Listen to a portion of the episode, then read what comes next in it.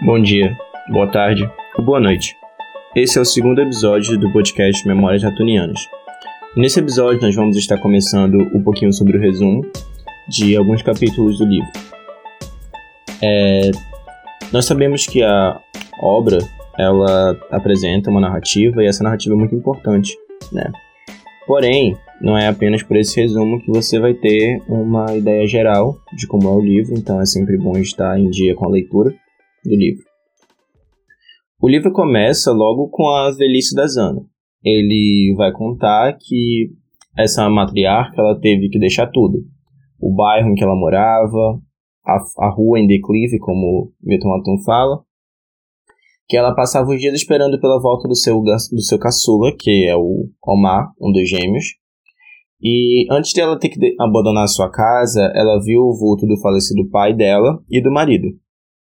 Ela falava com o narrador e perguntava para o narrador se os filhos dela já tinham feito a, as pazes, se o filho dela já tinha retornado, ela dizia que sabia que ele ia retornar ela foi envelhecendo e cada vez mais a situação dela se tornou um pouquinho mais degradante. Ela perdeu o esposo, ela perdeu o pai, perdeu os dois filhos que estavam super distantes. E antes de morrer, ela pergunta se os filhos dela já fizeram as pazes. Então, logo no começo do livro, nós vamos ter um flash forward, que é quando a narrativa ela começa num ponto do futuro e aí ela retorna pro pro início da história, né? Isso acontece bastante durante o livro, tendo em vista que a própria narração dele ela é feita dessa forma em que a linha temporal é um pouquinho descontínua, são, são retalhos da memória que essas pessoas tiveram, principalmente o narrador, e as histórias que contavam para ele. No primeiro capítulo, nós temos a volta do Yacub do Líbano. Ele chega do Líbano depois de cinco anos, afastado da família. É, ele chega aqui no Brasil com 18 anos o pai vai buscá-lo no Rio de Janeiro. E assim que o seu pai encontra com ele, né, o pai dele logo percebe que a bagagem que o filho dele tem é apenas um saco com pouquíssimas roupas, um pedaço, alguns pedaços de pão e figos, e que os modos desse, desse homem, né, desse jovem que está chegando, eles são muito não são muito educados para aquilo que o Alinha acreditava ser né, uma boa postura.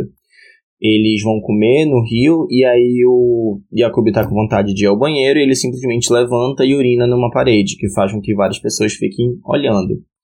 E aí o, leva uma, o jovem leva uma bronca do pai e eles voltam para cá, no caso vem para Manaus. Já no aeroporto daqui de Manaus, a Zana estava esperando o filho e o marido chegarem e quando ela vê que o avião está pousando, ela paga um dos funcionários do avião e sai correndo para encontrar o, o marido e o filho logo na, na pista de embarque.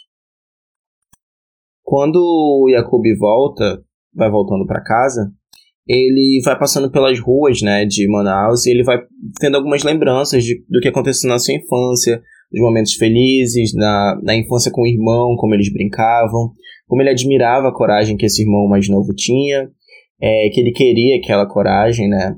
Ele também lembra dos bailes de carnaval, onde ele, no último em que ele participou, ele tinha 13 anos, né? Foi logo antes dele ir embora pro Líbano, dele ser enviado pelos pais. E aí ele tá lá, a mãe dele falou que ele poderia ficar nos ba no baile dos adultos dessa vez. E só que ele tinha que levar a irmã dele, a irmã mais nova dele, para casa. É a Rania, no caso. E aí ele levou a Rania para casa e ele tava doido para dançar com a Lívia, que era uma, uma menina loura, uma menina loura que morava perto da casa deles. Era sobrinha de um dos vizinhos dele. E aí, quando ele volta, depois de deixar a irmã em casa, ele encontra o seu irmão, o Omar, é, dançando com ela e bem juntinhos.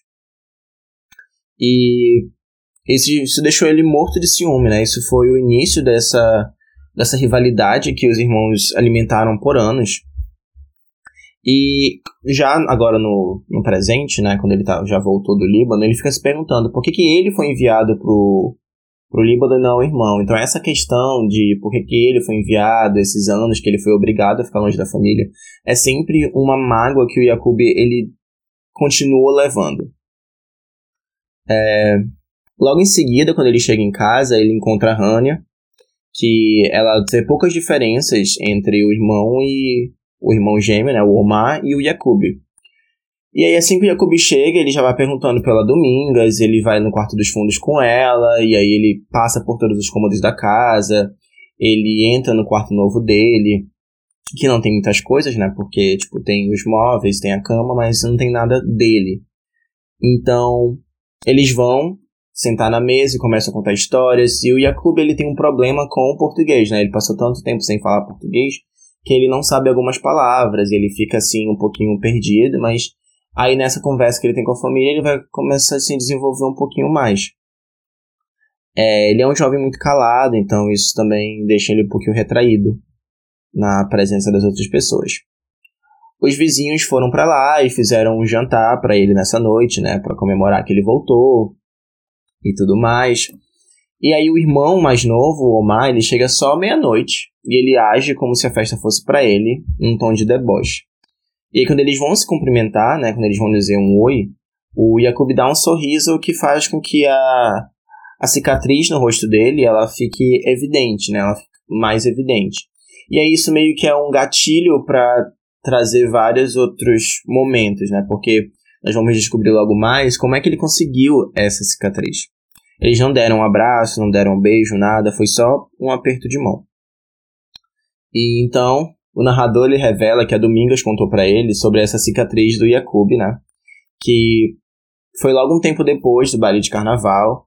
É, a Estelita, que é uma das vizinhas do, dessa família, todo mês ela fazia uma sessão de cinema no final do mês é, no seu porão, porque um amigo dela vinha, né, e colocava lá para as crianças assistirem. E esse dia ia chover. Tava um dia de chuva, o tempo fechado.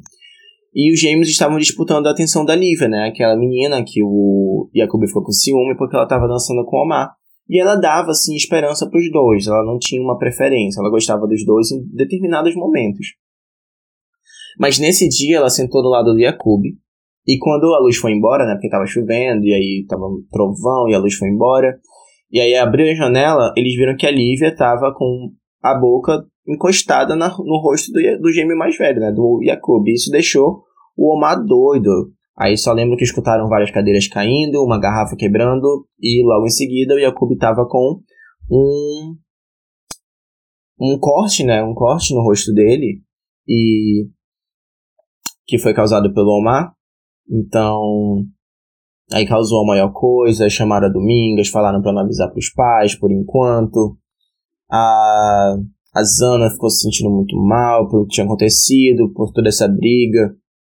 E aí o Alim decide enviar o Yakub pro Líbano. Na verdade, ele queria enviar os dois.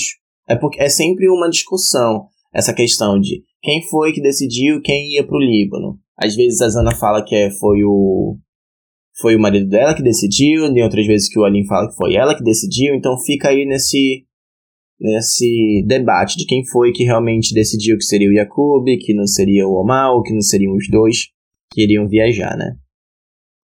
E aí, durante todos esses anos que o Yakub passou fora, ele não mandava carta, ele não falava nada. Tudo que sabiam dele eram de alguns viajantes que passavam pela vila e viam o menino lá no canto, sentado, lendo algum livro. Então ele era um jovem reservado de poucas palavras.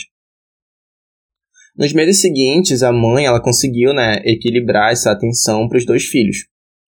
Ela, o Jacobi começou a estudar, ele estava atrasado alguns anos, claro, né, porque ele não estudou lá no Líbano. E, mas ele começa a se esforçar para aprender o idioma, para reaprender o idioma, né, para se acostumar, se adaptar ele começa a se destacar na matemática, né? Porque ele não precisava aprender o idioma né, para saber matemática. Então ele começa a se destacar nisso. Ele continuava calado, ele gostava de ficar dentro de casa, apenas estudando. E os pais ficavam se perguntando, né? Por que, que ele é assim? Por que ele tá abrindo mão da juventude dele?